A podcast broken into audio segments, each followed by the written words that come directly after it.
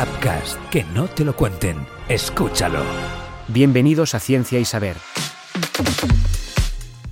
Hola, ¿qué tal? Bienvenidos a Ciencia y Saber. Seguro que coincidimos muchos en que no hay nada mejor que una breve siesta después de comer para relajarnos y recargar energías pero puede ser que alguna vez te hayas sentido culpable por estas siestas diarias, por perder el tiempo, porque te levantas y no estás bien. Bien, pues no te preocupes porque un nuevo estudio ha confirmado que las siestas con cierta regularidad durante el día pueden estar asociadas con un cerebro saludable.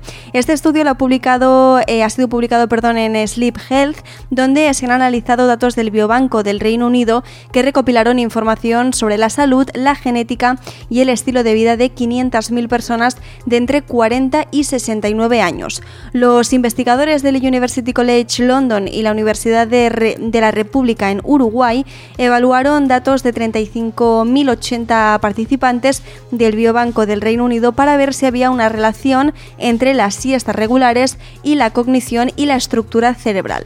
Los resultados de esta investigación encontraron, pues evidentemente, una asociación entre las siestas regulares durante el día y un mayor volumen total del cerebro. Y aquí te ¿y esto qué quiere decir? Bien, pues el volumen total del cerebro es una medida de salud importante y puede ser un indicador del riesgo de mortalidad según los científicos pero es cierto que hay que tener en cuenta que no se ha encontrado ningún vínculo entre, entre estas siestas diurnas y los resultados cognitivos y de memoria visual. Entonces, una pregunta aquí que nos podemos hacer los que hacemos siestas es, vale, ¿las siestas son buenas o no son buenas?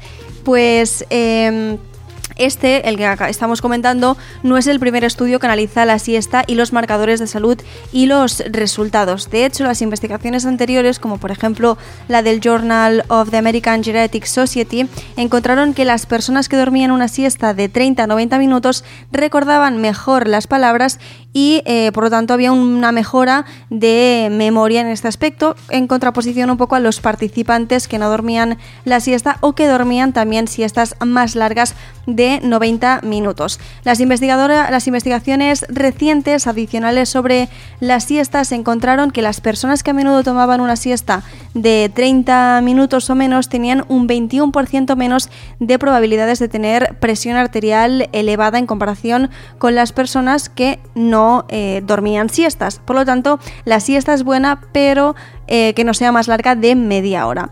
Y aquí vamos a responder un poco a la pregunta que mm, mucha gente se hace de cuánto debe durar una siesta, porque seguro que te has ido a dormir a veces y la siesta se te ha alargado a más de una hora y luego te has levantado que no estabas muy bien. Pues esto sucede porque no es del todo sano realizar grandes siestas ni siestas súper largas. De hecho, como comentábamos, lo aconsejable es que eh, las siestas no duren más de 30 minutos porque aquellas siestas que diariamente diariamente duren más de 30 minutos, todas aquellas personas que lo practiquen van a tener muchísimas más probabilidades de tener en este caso un peso corporal más alto, niveles más altos de azúcar en sangre y también una presión arterial alta. Aparte, otra investigación también ha sugerido que las siestas excesivas durante el día pueden incluso predecir un mayor riesgo futuro de Alzheimer y por lo tanto qué pasos eh, podemos eh, tener en cuenta para dormir un poco mejor porque es evidente que si necesitamos tener siestas súper largas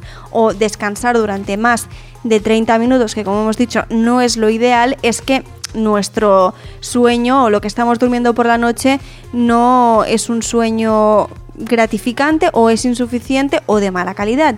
Y entonces hay una serie de pautas que podemos seguir para mejorar nuestra calidad del sueño por la noche y así descansar mejor. Uno de los primeros pasos que podemos hacer sobre todo es establecer una rutina para irnos a dormir en la que todas las noches nos vayamos a dormir a esa misma hora. Luego súper importante pues mantener también la zona en la que dormimos que sea oscura, fresca, tranquila, sobre todo para crear un ambiente óptimo para dormir y también es súper importante, que yo creo que muy pocos lo cumplimos, que es evitar pantallas durante una hora o dos antes de acostarnos. Y también súper importante evitar la cafeína al menos seis horas antes de irnos a dormir. Si esto no mejora, pues yo creo que lo más recomendable es que hables con tu médico para ver qué está pasando y por qué no estás descansando bien durante las noches y necesitas estas siestas reparadoras con un tiempo súper prolongado para recuperarte.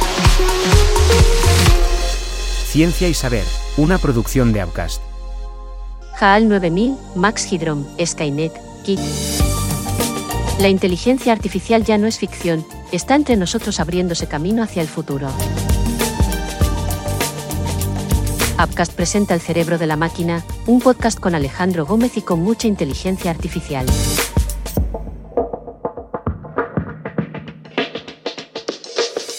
Posibilidades, retos, dificultades, problemáticas, aplicaciones de la nueva herramienta del Homo sapiens.